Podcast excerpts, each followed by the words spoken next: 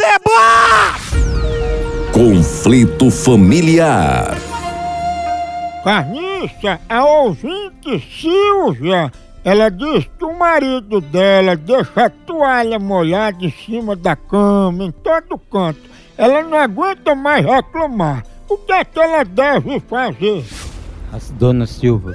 Silvia, Silvia.